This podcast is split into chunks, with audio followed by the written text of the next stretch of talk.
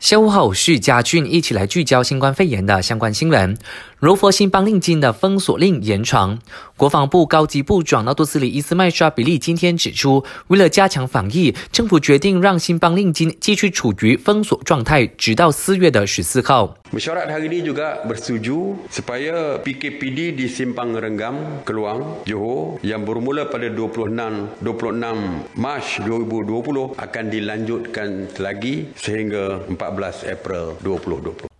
至于行动管制令新的标准作业程序，伊斯麦沙比利就说，国家安全理事会、卫生部还有其他的相关单位，明天会展开进一步讨论。我国再添一个新冠肺炎疫情红区。根据卫生部，截至昨天中午十二点，彭亨关丹再有三人染病，让当地的累计病例去到四十三宗，被列入疫情红区。全国的疫情红区已经增加到二十四个。吉兰丹哥打巴鲁被列为疫情的红区之后，有消息就说，进入哥打巴鲁镇的主要道路几乎全部封锁，只有早上八点到下午一点之间开放通行。不过，国家安全理事会已经否认消息。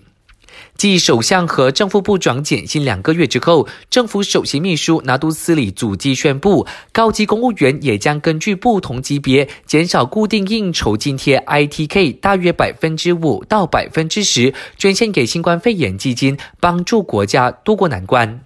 最后要提醒你，疫情期间留在家中也要记得勤洗手、多喝水，确保身体健康。